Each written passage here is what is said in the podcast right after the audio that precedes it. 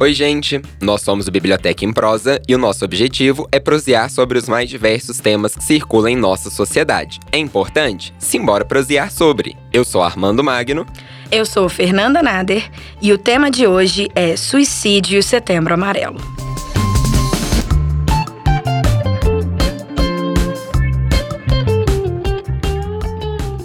O assunto de saúde mental ganha forte destaque no mês de setembro com as campanhas do Setembro Amarelo, as quais incluem programas de prevenção ao suicídio. O dia 10 de setembro foi escolhido para marcar o Dia Mundial de Prevenção ao Suicídio. Considerada ainda um tabu, essa prática figura como uma das principais causas de morte ao redor do mundo. São mais de 800 mil mortes ao ano e a cada 40 segundos uma pessoa comete suicídio. Esse fator levou a Organização Mundial de Saúde a considerá-la como um problema de saúde pública. Para analisar o suicídio, é imprescindível abrir mão de preconceitos e tabus que cercam o tema e buscar um pensamento mais crítico e solidário sobre o assunto. É importante entender, de forma empática, que essa prática conflui inúmeros fatores: depressão, doenças e transtornos mentais, sentimento de esgotamento e uma sensação bastante dolorida de que o fim de uma angústia tão intensa como essa só é possível com a morte. Avaliando as pessoas que apresentam ideação suicida em algum momento da vida, é possível notar questões associadas a gênero, idade, profissão, classe social e outros. Suicídio, portanto, não é e não deve ser considerado em nenhuma hipótese sinal de fraqueza. Conversa vazia, cabeça vazia de prazer, cheia de dúvida, de vontade de fazer qualquer loucura que pareça aventura, qualquer experiência que altere o estado de consciência que te dê a sensação de que você não tá perdido, que alguém te dá ouvidos, que a vida faz sentido. Chega, chega, não, eu quero mais. É interessante que a nossa conversa sobre esse tema comece pelo esclarecimento de uma questão que sempre permeia diálogos a respeito do suicídio, que é deve-se ou não falar sobre isso? Algumas pessoas até falam que se você começa a dissertar muito sobre esse assunto, você estimularia os outros a se suicidarem. O que é um mito, na verdade, que é exatamente o contrário. Tem vários especialistas, gente que trabalha nessa área, que mostra que quanto mais você aborda o tema de forma correta, mais isso ajuda no combate ao suicídio. E é isso que a gente tem que examinar, porque os dados são assustadores para justificar a gente falar sobre isso. São 800 mil mortes ao ano. O suicídio mata mais do que homicídios no mundo. E apesar desse índice ter caído mundialmente, no Brasil ele aumentou. Então a gente deve examinar isso com mais cautela. Eu fiquei, eu quero até retomar um dado que eu falei na leitura do trecho introdutório, que a cada 40 segundos uma pessoa se mata no mundo. Então é de fato um problema de saúde pública. Não dá para ignorar algo dessa magnitude. É, e é importante entender que informação nunca é demais. E aí é pensar informação com qualidade. O suicídio, assim como diversos temas que são considerados tabu, que são considerados polêmicos, ele deve ser mencionado, ele deve ter é, espaço, seja na mídia, seja nas escolas, é, seja até como uma campanha conscientizadora mesmo na internet, enfim, diversos meios. Mas que a gente tenha condição de falar a respeito, que a gente tenha condição de é, desmistificar mesmo. Tem várias questões relacionadas a suicídio que, como sempre empurradas para debaixo do tapete, criam um imaginário, criam uma narrativa que é uma narrativa bastante prejudicial. Vamos pensar, por exemplo, que é, em várias das conversas, suicídio é colocado como um sinal de fraqueza. Então, aquela pessoa que teve ideação suicida, que teve é, tentativa né, de suicídio, ela é ridicularizada, ela é colocada como aquele que não deu conta, né? Como aquele que. É, como de fato um sinal de fraqueza. Para além disso, é colocado como um pecado, né? Então existe toda uma, uma questão religiosa que envolve o tema.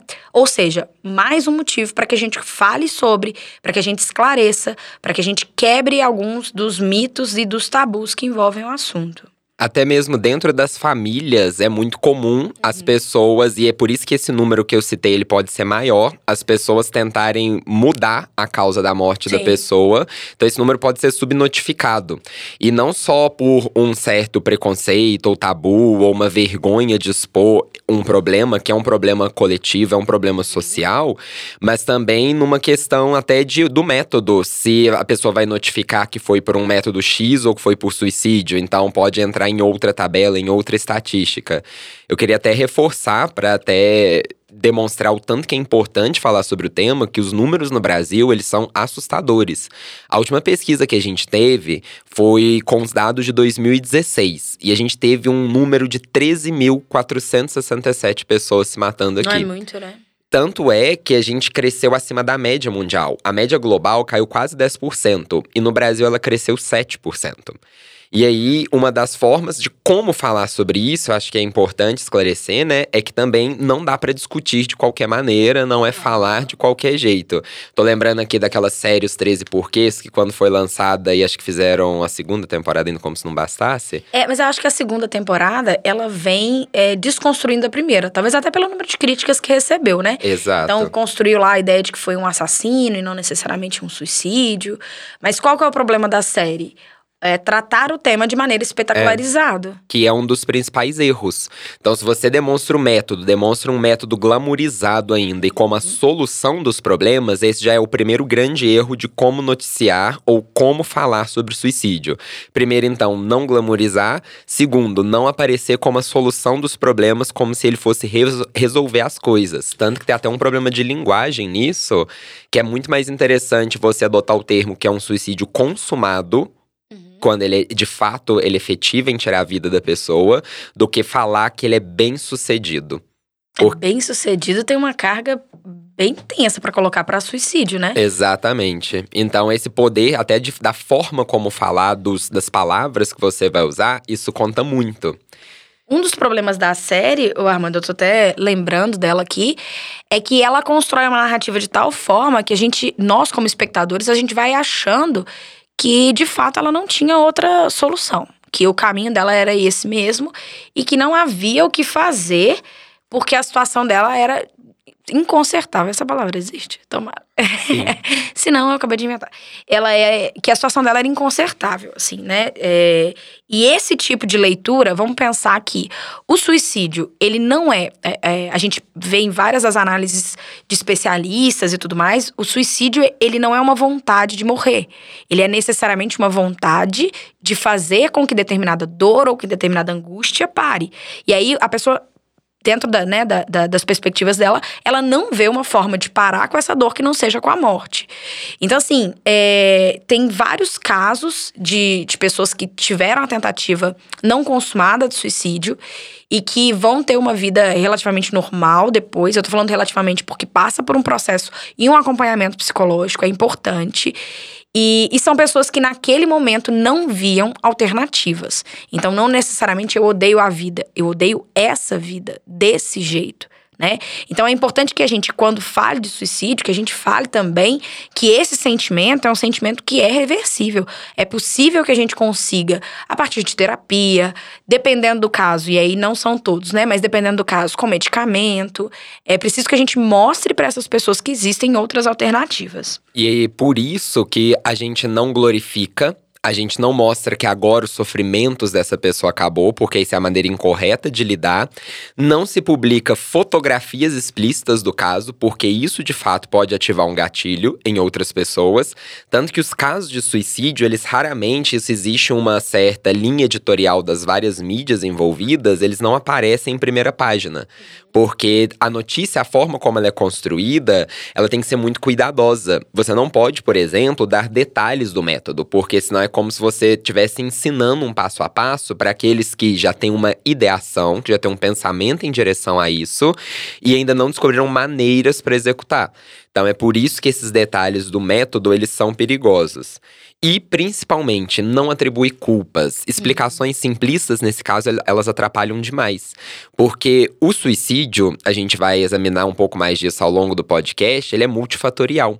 Então, quando você coloca, ah, por como que você não viu isso, ou ele se matou por causa daquilo, de uma coisa causa e consequência muito direta, Sim. é outra coisa que prejudica a gente a tratar desse tema.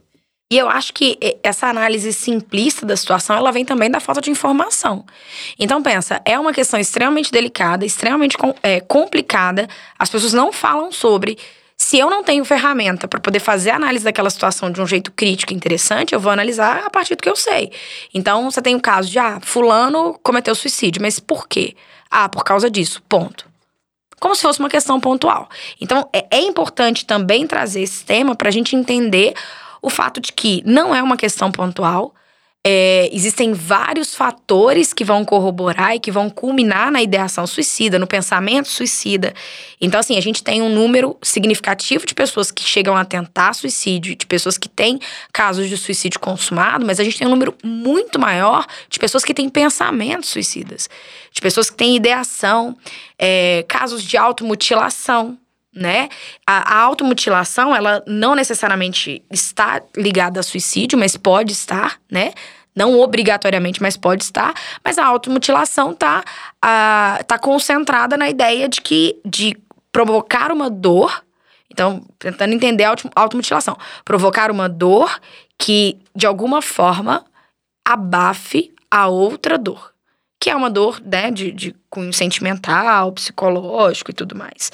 Então, é importante a gente entender que é mais complexo, né? Uma outra coisa que eu destaco, inclusive, sobre isso, eu vou até usar a fala aqui do psiquiatra Humberto Correia. Ele faz parte da Associação Brasileira de Estudos e Prevenção do Suicídio, que é a BEPS. E o suicídio, ele é 100% prevenível. Por isso, falar isso é sobre o tema é um dos caminhos seguros para isso. E eu acho que é importante também a gente analisar esses dados que a gente foi mostrando aqui desde o início, hum, para a gente poder. Para entender melhor e para a gente poder aprofundar um pouco mais nesse tema. Um deles, por exemplo, e isso tem envolvimento muito grande com algum dos mitos, é que existe uma diferença de gênero muito grande em relação ao próprio suicídio. A gente teve, eu tinha citado para vocês aqui, 13.467 casos no Brasil. E desses 13.467, 10.203 foram de homens. No, o número, a diferença, eu sabia que era a maior parte masculina, né? Mas a diferença ela é muito absurda. É, e a gente tem várias justificativas para isso. Uma das coisas para a gente pensar é: o suicídio é visto como uma solução, que a gente já não vai defender de forma alguma, mas é visto como solução para uma dor, para uma angústia, para dar fim a, uma, a, um sentimento muito forte. Então vamos pensar: é, homens são né, generalizando e pensando construção do gênero. Inclusive, falamos de construção do gênero no é, no episódio sobre sexo e gênero, né? Mas pensando na ideia de construção do gênero, o homem, ele tem ferramenta para lidar com sentimentos? Ele foi ensinado a lidar com os sentimentos que ele tem? Sejam eles bons ou ruins, a falar sobre sentimento, a tentar entender sentimento? Porque a, até onde a gente percebe, né, o sentimento ele é sempre atribuído a uma questão feminina. É coisa de mulherzinha e sempre colocado num tom pejorativo. Então aqui a gente tem um grupo de pessoas que não tem ferramentas para poder lidar com o que está sentindo. Então isso já maximiza, é, isso já agrava a situação. Um outro ponto é, então eu não sei lidar com o que eu estou sentindo porque eu não sei verbalizar. Ah, os homens eles não têm é, eles não, não são ensinados a falar sobre sentimento. Uh, colocando junto com isso uh, um acompanhamento terapêutico. Pensa, saúde mental. Amanda, a saúde mental no Brasil, ela é tratada de um jeito sério? Muitas vezes não. Ainda é? tem uma certa, um certo ditado popular que comenta, né, de médico louco todo mundo tem um pouco. Aí comenta, além de tudo, é sobre a falta de gente que procura psicólogo e psiquiatra, Sim. porque as pessoas acham que isso é coisa de gente doida mesmo. Hum. E aí naturaliza esses problemas relacionados a assuntos mentais, que a gente vai até examinar que isso tem uma relação muito forte. Hoje, inclusive, eu tava conversando com um grupo de pessoas e eu fiz essa pergunta para alguns adolescentes, comentando, né? Aqui, se um amigo seu, então sempre no gênero masculino, se um amigo seu chegar para você e falar que ele precisa desabafar, chorando sobre algum problema, você vai achar estranho? E os meninos responderam: Eu vou. E numa resposta muito direta, muito aberta, sem tentar responder o que, que seria ideal para esse questionário, mas simplesmente falando o que, que ele sentiria à primeira vista em relação a isso. O que para mim só reafirma isso que a gente está falando, de que há uma dificuldade em relação ao gênero masculino de tratar sobre saúde mental. Sim. Ainda mais nessa construção da agressividade, da explosão, de que você não mostra fraqueza, de que você não pode chorar, de que você tem que abafar aquilo que você sente, de que amigos não são pessoas para você desabafar desabafar, você desabafa com ninguém, na verdade. Ninguém pode te ver num momento mais frágil. Isso isso, é interessante, assim. Acho que cada um de nós tem condição de fazer uma análise no nosso círculo de convivência. E aí, pensando bolhas sociais distintas, é, quantos são os homens que nós conhecemos que conseguem falar sobre sentimentos de um jeito mais aberto, né? De um jeito mais tranquilo. Então, a gente vai percebendo que os homens são educados no sentido de abafar, no sentido de segurar. E então não divide. É, Concomitante a isso, vem a questão de que ir a um psicólogo, fazer um tratamento é, com psicólogo, psiquiatra, é colocado como coisa de doido, então é visto de uma forma pejorativa. E então a gente vai vendo que se a gente fosse né, metaforizar, né, numa, num copo d'água, o copo vai enchendo, vai enchendo, vai enchendo. Você não vê para onde essa água é, ela escapar. E aí o que, que acontece? Isso culmina numa solução que ele cria na cabeça, que é o que? O fim da dor a partir do fim da vida. Além disso, é, inclusive quero recomendar um, um, documentário sobre essa construção de masculinidades, que é o da Netflix. Não, não sei se é da Netflix, né? Está na Netflix, que é o The Mask Living. Você acredita que esse eu ainda nunca vi? Você nunca Todo viu. mundo já me Ele é falou é dele incrível. e esse tá na minha lista, com certeza. Se a gente vai assistir ao trailer dele, eu já acho assim, muito significativo, porque vai colocando um monte de criança, de meninos, né? Mas é, reproduzindo as falas que eles escutam, que é engole o choro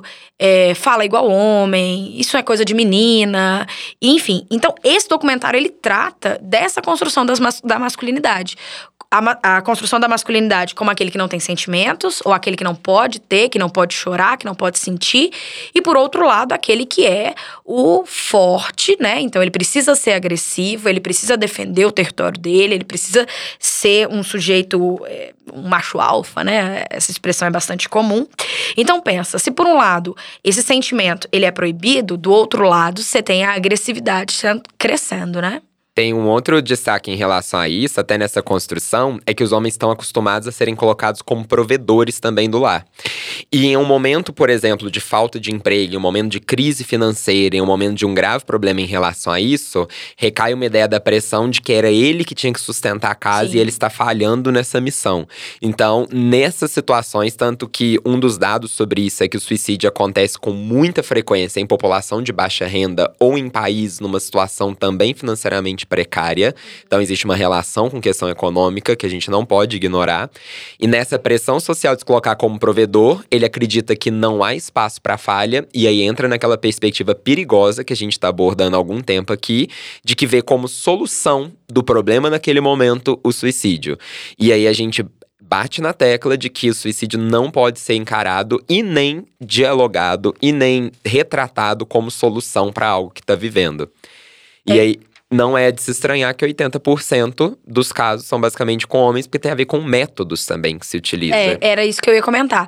Que para além dessa questão de que, né, a, a gente está pensando na ideação, nos pensamentos e nos planos, né? Pensando, é, tendo em vista as dificuldades que os homens têm para lidar com essas dores, eles são aqueles que têm mais pensamentos e planos. E, além disso, então, eles não são construídos como indivíduos é, dos sentimentos, mas eles são construídos como os indivíduos da agressividade. Então, os métodos na, na tentativa de suicídio são métodos necessariamente mais agressivos. E, por isso, eles têm mais casos de suicídio consumado. Né? A, em, em, vários dos casos de tentativa de suicídio por parte de mulheres, a gente tem né, métodos que são mais facilmente reversíveis, porque são métodos menos invasivos, menos agressivos. Então, por exemplo, tem como é, um, atendimento, um pronto atendimento, tem como é, essa pessoa ser hospitalizada, faz, às vezes faz uma lavagem estomacal, às vezes, enfim. E nos métodos masculinos, ou naqueles mais comumente utilizados pelos homens, eu acho essa expressão até melhor, é, a gente não tem tanta condição de socorrer. Tanto que essa parte do socorrer é fundamental, porque a maioria dos casos que você pensa, dependendo do método, eles podem, acho que não é bem a maioria para se falar, mas algumas partes dos casos, eles são reversíveis, tanto que mulheres tentam mais suicídio. Uhum. Mas o suicídio dos homens é mais consumado. E aí, dentro de um outro dado que eu acho que a gente pode colocar sobre isso, extrapolando também a questão de gênero, é impossível ignorar a questão de minoria presente nesse processo. Porque as minorias, elas estão sujeitas a mais pressões sociais de vários fatores. Então, o preconceito, a discriminação, tem casos de bullying, se a gente trata de infância e adolescência na escola, e agora casos de cyberbullying também, que já estão entrando no rol dessas pesquisas. E tudo isso, é, lembrando que são sempre fatores multi causais, então a gente não pode reduzir que são por causa desse determinado evento, mas isso contribui, é mais uma chave de pensamento para a gente analisar. Tanto que uma, um outro, uma, acho que uma outra coisa que a gente pode dar destaque com isso é também os transtornos mentais associados. Sim. Porque, segundo alguns, algumas estatísticas, cerca de 90% dos casos de vítimas de suicídio, eles têm algum tipo de transtorno associado. Aí eu vou dar uma. Eu vou falar alguns dos dados para vocês, mas basicamente 36% são acometidos pela depressão. 23% é pelo alcoolismo, que é um transtorno mental, e 14% pela esquizofrenia, 10% pelo transtorno de personalidade. Então são os principais nisso aí. Por isso que a gente sempre comenta que dá para perceber ou existem sinais e esse acompanhamento é fundamental porque num caso diagnosticado desses transtornos mentais, você consegue acompanhar essa pessoa mais de perto e é por isso que aquele pesquisador que eu citei, ele fala que é prevenível. Não é que todo suicida tem um transtorno mental, Sim. mas a maior parte dos casos está associada. E esses transtornos mentais, eles aumentam a chance do suicídio. Aí só para também esclarecer, porque senão a gente tem mania de ler sempre em extremos, né? Não quer dizer que uma pessoa com alcoolismo ou com depressão, ela vá tentar o suicídio. Mas é um fator que Fator aumenta a chance. Isso é um fator de risco. né? Então, assim, até pra gente poder pensar como reconhecer os sinais e quais são os métodos mais interessantes para prevenção do suicídio, o Setembro Amarelo, inclusive, é uma campanha de prevenção, mas é importante entender que a gente, quando vai fazer uma análise dessa, a gente tá falando de fatores de risco. Então, todo, toda pessoa que tem depressão, ela vai chegar a ter ideação suicida? Não. Toda pessoa que cometeu suicídio ou que teve uma tentativa tem depressão? Não. Então, dentro da- da- do campo de doenças mentais como fatores de risco, se destaca a depressão. A gente tem também aspectos que são sociais, e aí entra a questão do gênero, né, que a gente já comentou. A idade é muito significativa, então, eh, pensando nos fatores de risco, né? Então, de novo, não é uma relação direta e simplista. Mas a idade, é, a gente tem na- de- dentro da faixa entre 15 e 30. Então, a adolescência e juventude, essa fase adulta, é, é, é uma fase em que há números significativos e há também números muito significativos entre a população idosa, né? Pessoas mais velhas. E aí a gente fica pensando, né? Eu, pelo menos, já tinha escutado falar é, a respeito do suicídio, é, pensando na adolescência, adolescência como uma fase extremamente singular. Mas essa idade madura, né, o Armando, assim, várias pessoas que já têm uma. é, que, que não vê perspectiva mais, que ficam.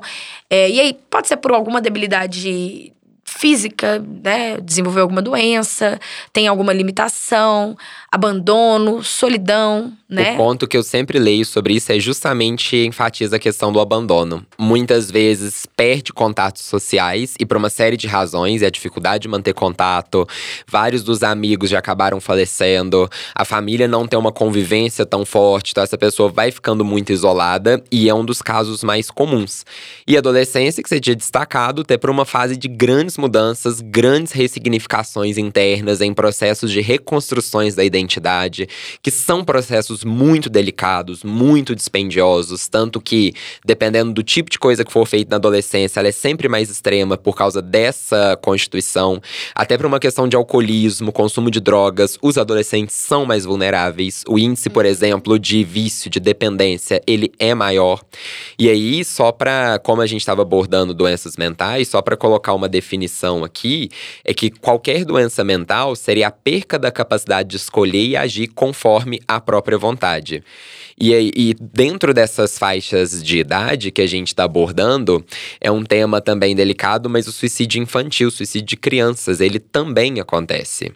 Nossa, e, e é que difícil, né? Assim, é, porque quando a gente fala em vida de criança, é uma coisa sempre muito Ah, eu não sei, pelo menos é uma coisa que, que me toca de uma maneira muito significativa. Se pensar uma criança de 8, 9, 10 anos que, que não quer viver mais dentro de tudo que a gente já comentou, de não quer mais aquela dor, é uma coisa muito forte. É, para além da. Aí, é, o que a gente está falando são aspectos sociais. E aí eu quero reforçar uma outra coisa que são. que tá ligado àqueles grupos que você tinha comentado, Armando. As minorias. Então, as minorias são aquelas que é, geralmente sofrem mais pressões. E, e aí eu quero falar de um grupo que tá. que, que, que a gente já né, tem várias notícias de casos muito fortes de suicídio, que são os indígenas. Então, é, os indígenas, eles têm. A, a juventude indígena é, é, um número alto de, de casos de suicídio entre jovens indígenas, e tem também um número muito significativo de casos de suicídio coletivo, que são grupos inteiros que combinam, assim, é, é, eu acho tenso usar verbos tão simples, mas são grupos inteiros que cometem suicídio, seja como uma forma de lidar com as violências múltiplas que eles vêm sofrendo. Então, há casos de genocídio, há casos em que eles são expulsos da terra, vários indígenas em condição de mendicância, vários indígenas. O, o grau de alcoolismo dentro desse grupo também é muito significativo. Então, a gente vê como uma resposta. É, esse tipo como uma reação, né? Esse tipo de procura, esse tipo de prática. Até para conectar isso com outro fator, por exemplo, com vítimas de traumas muito fortes recentes. Então, eu vou citar os casos das barragens aqui de Minas Gerais, especialmente a de Brumadinho e a da região de Mariana. No, da região de Mariana, que basicamente aniquilou um ecossistema do Rio Doce, você tinha uma etnia ali, que eram os Krenaks. Tem até uma liderança muito famosa, que é o Ailton Krenak, participou da Constituinte, dos trabalhos, da elaboração da Constituição, professor da Universidade Federal do Juiz de Fora, participou recentemente daquele documentário Guerras do Brasil, que está disponível na Netflix também, e, pelo menos é até o que agora. Eu não vi. o Ailton Krenak, ele é extremamente engajado, e essa etnia Krenak, ela tinha um Rio Doce como algo sagrado para eles. E os valores de vários grupos indígenas são muito, muito diferentes dos valores da sociedade dominante. Então, às vezes, tem até uma discrepância de como entender isso. Mas para eles, por exemplo, ancestralidade, tradições são coisas fundamentais, são coisas que marcam eles como sociedade. Isso de vários grupos. E nesse caso, os Krenaks também. E como eles usavam o Rio Doce, tanto para atividades econômicas quanto num processo cultural, porque eles consideravam como o Atu, o rio sagrado. Então, eles envolviam seus rituais ali. E esse ecossistema foi dizimado, então por mais que eles ganhem uma água potável para beber e para viver, não é a mesma coisa, porque eles estão perdendo uma marca da sua cultura, uma marca da sua identidade. Então esse rompimento é muito grave. E não só com os indígenas, mas as vítimas, por exemplo, de Brumadinho, do desastre agora do dia 25 de janeiro de 2019, elas também tá tendo, estão tendo relatos de casos do aumento do número de suicídio na região, pela identidade, pela perca de memória que se tem, pela perca de familiares, pelo, pela perda que elas sofrem das próprias relações com a memória coletiva, com o local que foi criada, com seu método de subsistência. Enfim, tem vários fatores implicados nessa questão do trauma. É, ainda sobre a questão da, da relação dos indígenas com alguns valores culturais, a, o exemplo que você deu do Rio, é, é, a relação deles com a terra também, né? Então, vários deles, aí pensando no exemplo que eu dei anteriormente de suicídio coletivo, vários deles entendem o suicídio como sendo uma, uma alternativa melhor do que abandonar a terra. A terra é uma parte deles, é uma parte do grupo, é uma parte da comunidade, né? Então, eu costumo usar como uma analogia meio, meio simples, né? Mas só para poder colocar que seria deixar, era como se deixasse a mãe deles para trás. Então você tá num contexto de guerra, de extermínio. Você foge e larga sua mãe, né? Então assim, é esse tipo de sentimento que a gente tenta explicar por analogias, porque é importante entender que há uma diferença cultural. Tanto que eu acho importante, até para ajudar no esclarecimento de tudo isso, a quebrar alguns mitos sobre o caso do suicídio. Eu vou jogar um e agora eu vou fazer o seguinte: eu vou dar um tempinho na hora de responder para vocês, os ouvintes, pensarem um pouco no que, que vocês responderiam nisso. Uma pergunta que eu quero colocar: um mito ou verdade? Número um. A pessoa que realmente vai se matar nunca avisa antes. Isso é um mito. E aí, o que, que, tem que se perceber? A gente já comentou isso no mais pro início do podcast, mas a pessoa ela vai dando sinais. E sinais que muitas vezes são ignorados ou difíceis de serem percebidos. Eu quero destacar alguns desses sinais que ajudam a perceber, mas um deles é comum a pessoa falar sobre isso. E que às vezes é tomado como um drama, como um chilique, como uma coisa, ah, isso vai passar. Mas alguns sinais que essas pessoas dão estão relacionados a depressão, irritabilidade, angústia, um cansaço fácil, uma baixa autoestima, uma falta de concentração, aumento do consumo de álcool e drogas, o isolamento. E lembrando, vários desses fatores podem estar associados aí. É, e aí entra nesse, nesse mito, né? Entra aquela fala de que quem quer se matar não fica falando, não. Se mata e pronto. Isso é frescura. Muito desse mito mesmo. Então, assim, o é, que, que eu fico pensando? A gente não tem, a gente precisa, nós como sociedade, como grupo, a gente precisa aprender a ser ouvintes. Assim, a gente precisa aprender a ouvir o outro. A gente precisa aprender a enxergar o outro. Então, quando uma pessoa vem dando sinais, e aí a partir da, do modo como fala, as decisões. Tem casos de, de suicídio em que as pessoas, né, que antes da tentativa tinham, por exemplo, é, limpado a conta do banco. É, tinha dado a entender no emprego que seria o último dia. Sabe assim, são pequenas coisas, são pequenos detalhes, mas são formas de comunicação. Então, existem fatores que são interessantes nesse caso. Então, o primeiro deles é quando uma pessoa fala que eu quero morrer, eu não quero mais, eu tô cansado, é sempre mal visto, é visto como fraco, o, o que quer chamar atenção algo nesse sentido.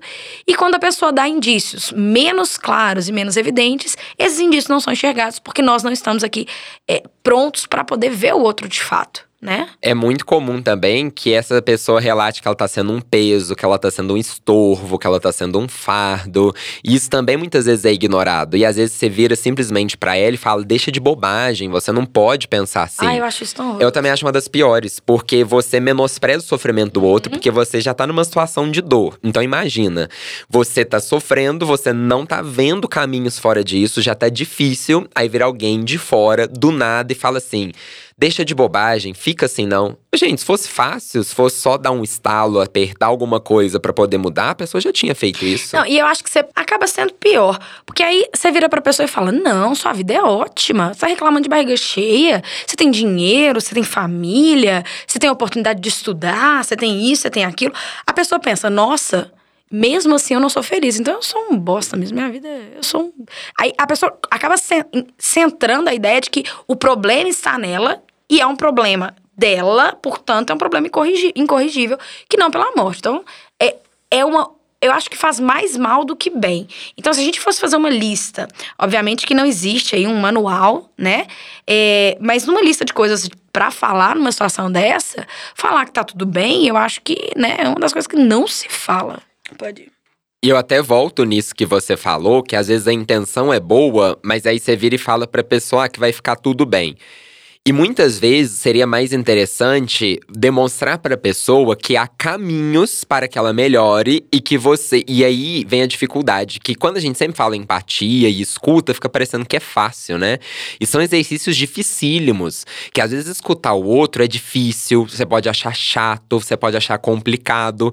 Por isso é um exercício diário de treinamento e, ao mesmo tempo, extremamente exigente do ponto de vista emocional com você, mas muito necessário ao mesmo tempo. Sim.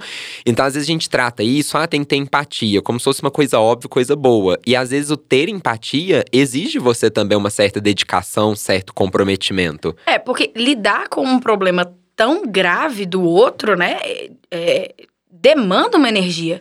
E aí, às vezes, até tendo boa vontade, tendo boa escuta, a gente não tem as respostas ou não tem é, como é, ajudar a pessoa da forma como ela precisa. Por isso que eu enfatizo também a necessidade de buscar um especialista, né? De entender que o meu amigo, ele pode desabafar comigo, ele pode falar que ele vai ter em mim é, ouvidos, né? Ele vai ter em mim uma escuta, mas que é importante que se esse meu amigo está com um sofrimento, com uma angústia muito forte, que ele fale também com um profissional que pode ajudá-lo muito mais do que eu. Tanto né? que tem essas campanhas em redes sociais dizendo que minha caixa de mensagens está aberta para suas mensagens e tudo mais, mas esse exercício da escuta, eu vou enfatizar isso que a Fernanda acabou de falar. Ele é feito por um profissional, essa escuta do acompanhamento de uma pessoa que está com esse tipo de ideação ou que está com esse tipo de pensamento. Não é um caso tão simples. O que você pode, inclusive, oferecer, que às vezes você está se perguntando, né? Tá, mas como que eu posso ajudar então? Você pode indicar o telefone do Conselho de Valorização da Vida, do CVV. CVV. Você pode indicar um médico, você pode indicar um psicólogo, que são os profissionais capacitados a fazer isso. Eu acho que com isso ajuda, inclusive, a passar para outro mito que acontece muito, que é o seguinte: uma pessoa que tentou se matar, ela não vai tentar de novo. Mito ou verdade? Mito. É, as pessoas. Aí pensando também naquela lista de fatores de risco, né? Então, já ter uma tentativa prévia de suicídio ou ideação suicida, pensando pensamento, plano e tentativa, aumenta os riscos dessa pessoa tentar de novo. Então, é importante entender que é, é um processo. É, nós, às vezes, somos muito imediatistas com as coisas, né? Então, eu quero um remédio que cure esse problema hoje e que solucione não é bem assim, né? Nós precisamos entender que é algo que demanda tempo, que demanda energia. Então a pessoa vai passar por um acompanhamento, é, por um acompanhamento profissional, se for preciso medicação, nem sempre. E que isso vai durar por mais tempo. É importante que essa pessoa continue tendo a escuta, que essa pessoa continue sendo acompanhada, porque, de fato, a tentativa aumenta as chances de uma outra acompanhamento e tratamento, dois pilares que a pessoa não pode prescindir. E por quê? O que, que acontece muitas vezes? Quando a pessoa tá com essa ideação suicida e ela inicia o tratamento, pode dar um efeito, especialmente nessa fase inicial, que é, digamos, uma fase mais aguda, que essa pessoa pode se sentir fortalecida para cometer o suicídio. Por isso, é, por isso destaque para esse acompanhamento, porque às vezes a pessoa está numa situação tão desesperadora que ela não sabe nem como começar a tomar uma atitude. E quando ela recobra o um mínimo de força, seja pelo início da medicação, pelo acompanhamento psicológico ou por qualquer outra coisa, ela pode adquirir a vontade ou adquirir a força para cometer aquilo naquele momento. Então existe uma fase mais aguda que esse acompanhamento é fundamental. É, então é importante entender que é um processo, né? E que esse processo demanda tempo, né? E que não é linear. Então, muitas vezes a uhum. pessoa. Eu tava ouvindo uma entrevista do Jefferson, ele não tem mais questões associadas, sobrenome e tudo mais, que até para por uma questão de preservação da própria identidade também, mas ela tá lá no Psicocast, que é um podcast de psicologia também, e ele já tentou se matar. E uma coisa que aí entra um outro mito que vai ajudar a entender melhor com esse caso. O mito é: a pessoa que vai se matar, ela realmente está decidida aquilo? Verdade ou mito? E a resposta é um mito o mito, porque esse Jefferson que ele estava comentando, ele falou que ele foi para determinado local e ele estava faço, não faço, faço, não faço, e ficou duas horas nesse local, apenas com esse tipo de pensamento. E que ele conseguiu reverter e aí fez o acompanhamento. Muitas vezes é um processo que ele tem crises, muitas vezes ele tem recuos nisso aí, por isso a importância de sempre ter um profissional acompanhando, sempre ter os locais de escuta, que seja um caso. E aí é até legal pensar que os próprios CAPs, que são centros de atenção atenção psicossociais, que são espalhados por várias regiões do Brasil, eles muitas vezes, além de acompanhar o paciente, acompanham a família também, que desempenha uma parte muito importante nesse processo, família, amigos. Então, é um trabalho muito completo e muito abrangente. É, a, a OMS, ela coloca três características psicológicas comuns, né, no estado mental de pessoas com ideação suicida. Aí dessas características, eu vou falar as três para a gente poder comentar. Uma delas é a ambivalência. Então, ao mesmo tempo que a pessoa ela ela quer morrer, mas ela quer viver. Na verdade, é o que a gente já comentou. Ela não quer a morte em si, ela quer o fim de uma dor. Então, ela não tá pensando nesse caso, nesse exemplo, Armando, ela não tá decidida a morrer.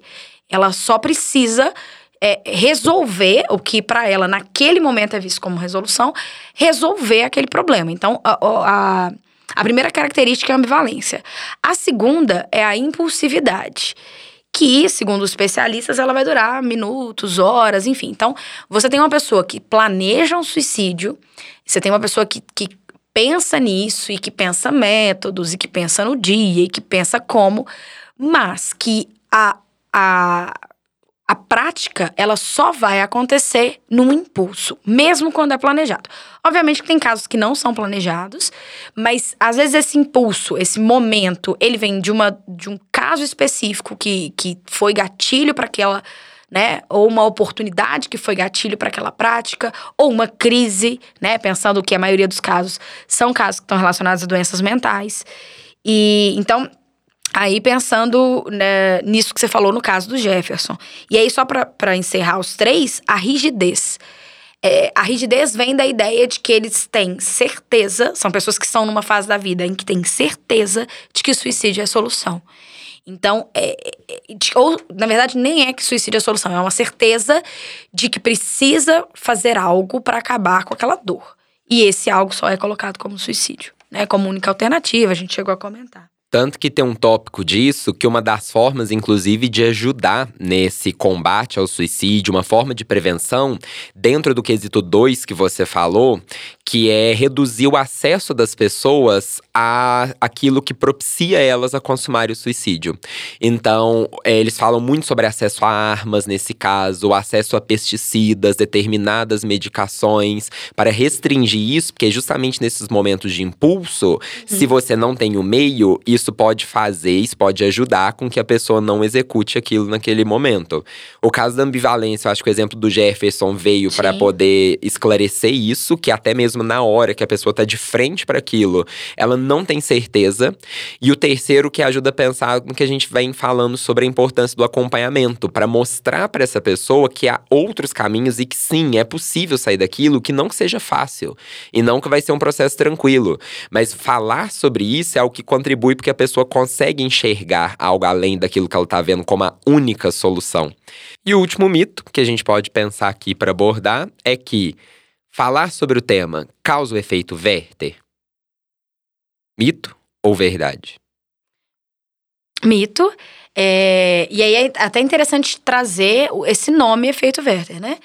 É, vem de uma obra da literatura alemã, né? Que chama Os Sofrimentos do Jovem Werther, que é a história de um rapaz que, né, em decorrência de uma desilusão amorosa e de questões mais complexas, como a gente já tinha falado, ele comete suicídio. Eu dei um spoiler do livro, né? Mas foi tranquilo. É, mas que ele comete suicídio e, e isso é colocado na obra. Enfim, a obra é sobre tudo que ele sentiu na época e quando a obra foi publicada, é, ou desencadeou, ou, é, enfim, a publicação da obra e a repercussão desencadeou casos de suicídio. Então, a ideia do, do efeito Werther é falar de suicídio faz com que as pessoas se suicidem mais, né? Então, você tem um caso, por exemplo, do cantor, do Kurt Cobain, que em 94 comete suicídio e na semana do seu suicídio são noticiados outros suicídios de jovens é, nos Estados Unidos. E, e aí cria-se, né? Aí reforça-se essa ideia de que não é. Não, não é. Oi? E se reforça essa ideia de que não se deve falar em suicídio, né? Como, como se isso fosse apenas, né? Sei lá, como se isso fosse o motivador de tudo. Bom, a, o que a gente está falando desde o princípio é: deve-se falar de suicídio sim. O que é importante, pensando né, na delicadeza dessa temática, o que é importante evitar é a glamorização, a romantização e a espetacularização. Se a gente pensar até no próprio caso do, do Kurt Cobain, sim, foi é, é um astro, né? Era um, um sujeito extremamente importante para a música naquela época e foi colocado o suicídio dele como um espetáculo de fato. Tanto que eu acho que a gente pode passar por um ponto para falar o que que ajuda então, o que, que pode ser uhum. feito, o que, que contribui para ajudar. Né? A gente falou alguns ao longo do podcast para redução desse número de suicídio, mas um exemplo é que algumas campanhas, como essa do Setembro Amarelo, elas são importantes porque elas trazem o tema à tona. Então elas ajudam numa discussão mais rica, mais profunda, mais séria. Mais crítica. Mais crítica. Ela ajuda até na construção de uma empatia de alguém que ainda não conhece sobre o tema. Então, Ela ouve as pessoas falando, ela pode se interessar sobre isso. Então eu considero que até o espaço desse podcast, das nossas postagens que a gente faz no feed do Instagram para quem nos acompanha, o tipo de, de discussão que você vê circulando por redes sociais de forma geral, desde que bem feitas, elas promovem uma boa, um bom campo de reflexão nisso aí. E isso ajuda a desmistificar os problemas mentais de forma geral também, e mais especificamente sobre o suicídio. De instrumentalizar as pessoas mesmo, assim. Porque é o que a gente tinha comentado. Se é um assunto sobre o qual ninguém fala, é um assunto que está cheio de preconceitos. Se, se a gente trazer a, a questão à tona, se a gente conseguir falar abertamente, é uma forma de prevenir a partir da quebra desses, desses preconceitos. As pessoas se tornando mais aptas a serem escutas, a serem ajudas, né? Tanto que até para a gente fazer esse tipo de podcast aqui, a gente estudou muito. A gente pegou essas informações que foram circulando para a gente fazer a amarração de todos esses assuntos que a gente está trabalhando com vocês. A gente teve que pesquisar os dados. A gente foi no site do Setembro Amarelo das campanhas da Associação Brasileira de Psiquiatria, da Organização Mundial da Saúde. Isso está em consonância com suas resoluções. Porque o é, é importante ser responsável, né? Ao exatamente. Para a gente não poder divulgar tanto que vocês vão perceber hesitação para alguns termos, até para a gente falar os termos corretos. Então, toda essa discussão que vai circulando, ela contribui de fato e está em consonância com as metas da própria OMS, da Organização Mundial da Saúde, que tem um plano de reduzir a taxa pelo menos em 10% até 2020. E até 2030, ela tem o objetivo de reduzir em um terço é a mortalidade por esse tipo de prática que pode ser prevenida. No Brasil, a gente tem os CAPs, os Centros de Atenção Psicossociais, que são fundamentais nesse processo. O Ministério da Saúde aqui no Brasil já divulgou um dado de que o acompanhamento ou a presença do CAPS no município, ela reduz em 14% o risco de suicídio. E no Brasil a gente tem 2.463 CAPs, então eles estão bem espalhados. Tem o próprio CVV, do Conselho de Valorização da Vida, que conta com cerca de 3 mil voluntários e que pode atender a pessoa no 188, acho até importante divulgar o número, em qualquer hora do dia, o acompanhamento mais profundo e, inclusive, de, as pessoas que são voluntárias lá, elas são treinadas antes de falar aquilo. Então, é outro canal que se tem. E lembrando uma coisa que eu não canso de recomendar, todo mundo que me conhece é, já sabe que eu sou de falar muito isso, é um psicólogo, um acompanhamento frequente é algo que também ajuda muito. Gente, eu imagino que em pleno 2019, a minoria que ainda pensa, pelo menos quem está nos ouvindo, quem nos acompanha, e do meu círculo também, a minoria pensa que psicólogo é coisa de louco ainda tem um certo estigma, mas muito baixo, porque promove o entendimento emocional, promove discussões, elaborações de questões internas. Então, o acompanhamento com um é uma coisa muito importante e eu sempre gosto de dar a seguinte comparação. Imagino que todos vocês já foram em um médico pelo menos uma vez na vida. Agora, se você cuida com tanta atenção da sua saúde física, e eu não gosto nem de separar o físico e o mental, mas você está cuidando de outras partes dela também, como a mente e a emoção? Quantos de vocês já passaram pelo psicólogo por um acompanhamento mais regular? Então, esse tipo de reflexão ajuda e motiva as pessoas a fazerem isso. E, e, aí eu quero complementar, porque nessa pergunta, né, Armando, de quantos de vocês já passaram por um psicólogo, eu tenho outra pergunta que são: quantos de vocês, ao ouvirem o Armando falar isso, pensaram, eu não preciso? Né? Porque é, sempre, é, porque sempre coloca de não, para mim tá tudo bem, minha vida tá tranquila, não tenho é, nenhum problema iminente, né? Mas o psicólogo, ele tá para, né, para pensar a elaboração das questões internas, o autoconhecimento, e isso é para qualquer um em qualquer situação. Seja aquele que tá numa angústia, né? E aí trazendo o nosso tema que é o, o tema da, que, que envolve depressão e suicídio, mas seja aquele que tá entendendo tudo como como normal. E aí eu coloco um outro, uma outra forma de prevenção de suicídio, que é a valorização da saúde mental, de tratar a saúde mental de, como um tema importante. É, não necessariamente, é, não, não acho que seja interessante a gente banalizar com frases de efeito, mas que a gente entenda a importância de destinar um tempo, de destinar energia, de destinar que seja dinheiro, apesar de que existem vários psicólogos que atendem a preço social e tudo mais, mas destinar uma atenção e colocar como prioridade o tratamento da saúde mental. Acho importante também, como forma de prevenção, a gente aprender, e isso não é um exercício simples e não é do dia para a noite, mas que a gente aprenda a enxergar o outro e a ouvir o outro. A gente aprenda a ser mais empático, mais solidário com a dor do outro, sem ficar colocando juízo de valor o tempo inteiro. Acho que é importante a gente entender que a gente não precisa ter opinião sobre tudo o tempo inteiro. Então, quando alguém te fala alguma coisa, você já não precisa, você não precisa naquele momento dar uma resposta. E geralmente essas respostas prontas não são tão interessantes. Mas então que a gente se disponha a ouvir, a tentar entender, a tentar colocar, se colocar no lugar do outro, no sentido de entender que as coisas são mais complexas e sempre buscar uma escuta profissional. Isso, essa rede de apoio é muito fundamental nessa hora. Família, amigos, aqueles que estão mais próximos a você, um profissional que você confia, um profissional que te indicaram. Então, todos esses são cenários que ajudam a gente a tratar desse tema de forma mais abrangente, de forma. E, e outra coisa, não tenho medo de admitir fraqueza também, de falar. Eu sei que é um processo difícil, eu sei que falar às vezes é parecer muito fácil e tudo mais, mas está ok falar que você não está bem, está ok demonstrar sua vulnerabilidade, o seu ponto de fraqueza naquele momento, porque tem pessoas que podem te ajudar em relação a isso, que seja numa escuta profissional, que seja para o encaminhamento para ela. Então. E a valorização da vida é isso, é entender que. É, não é dessa forma, né? Que existem formas para a gente resolver as nossas questões, que não necessariamente são fáceis ou que são rápidas, mas que são formas, para além dessa questão de de suicídio ou, enfim, tratamentos, né? É isso, chegamos ao final de mais uma prosa. Esperamos ter contribuído com novas reflexões sobre o tema, mas não encerrá-lo. Você pode acompanhar outras discussões também pela nossa página do Instagram, arroba Biblioteca em Prosa. Até a próxima!